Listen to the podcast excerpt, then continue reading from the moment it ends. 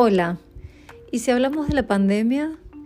Bueno, en realidad quiero proponerte hacer las paces con la pandemia para poder surfearla y llegar a buen puerto. La pandemia llegó casi sin hacer ruido, o al menos así es como yo lo experimenté, y se instaló en nuestras vidas sacudiendo todas las estructuras. Cambió nuestra vida familiar, nuestra vida social, nuestra vida laboral y nos forzó a cuestionarnos valores y prioridades. Y como todo cambio o crisis, esto implica un duelo.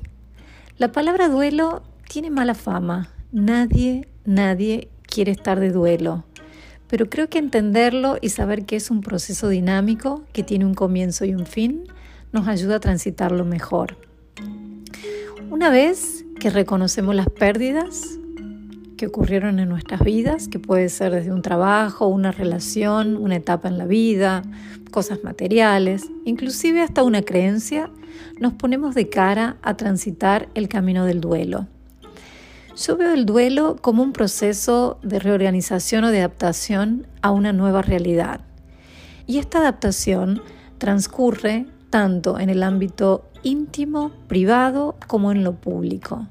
Para muchos quizás este sea un buen momento para entender que en sus negocios el cliente al que servían ya cambió, porque sus circunstancias de vida también cambiaron.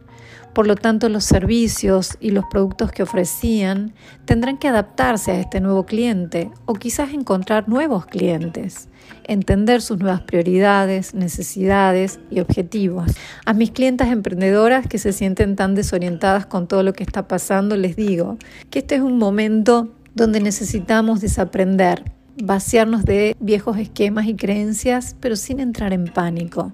Es de la única manera que vamos a poder mirar al futuro pero sin los ojos del pasado. Yo entiendo que sostener el vacío de referencias, ¿no? las fórmulas que normalmente usábamos y, y nos aseguraban el éxito, puede resultar angustiante pero es necesario, es absolutamente necesario para hacer lugar a lo nuevo. La clave está en comprender que este futuro no es algo que vayamos a descubrir, que está allá lejos, esperando a que vayamos a descubrirlo, sino que tenemos que construirlo día a día en la medida que vayamos identificando estas nuevas necesidades u oportunidades y también una vez que sepamos qué es lo que la gente necesita, poder crear y ofrecer soluciones relevantes para esta nueva realidad. Para eso, siempre digo que la puerta de salida del duelo es la aceptación. ¿no? La aceptación es la que juega un papel clave para poder cerrar el proceso de duelo, para poder soltar lo que nos sirve y liberarnos de la resistencia,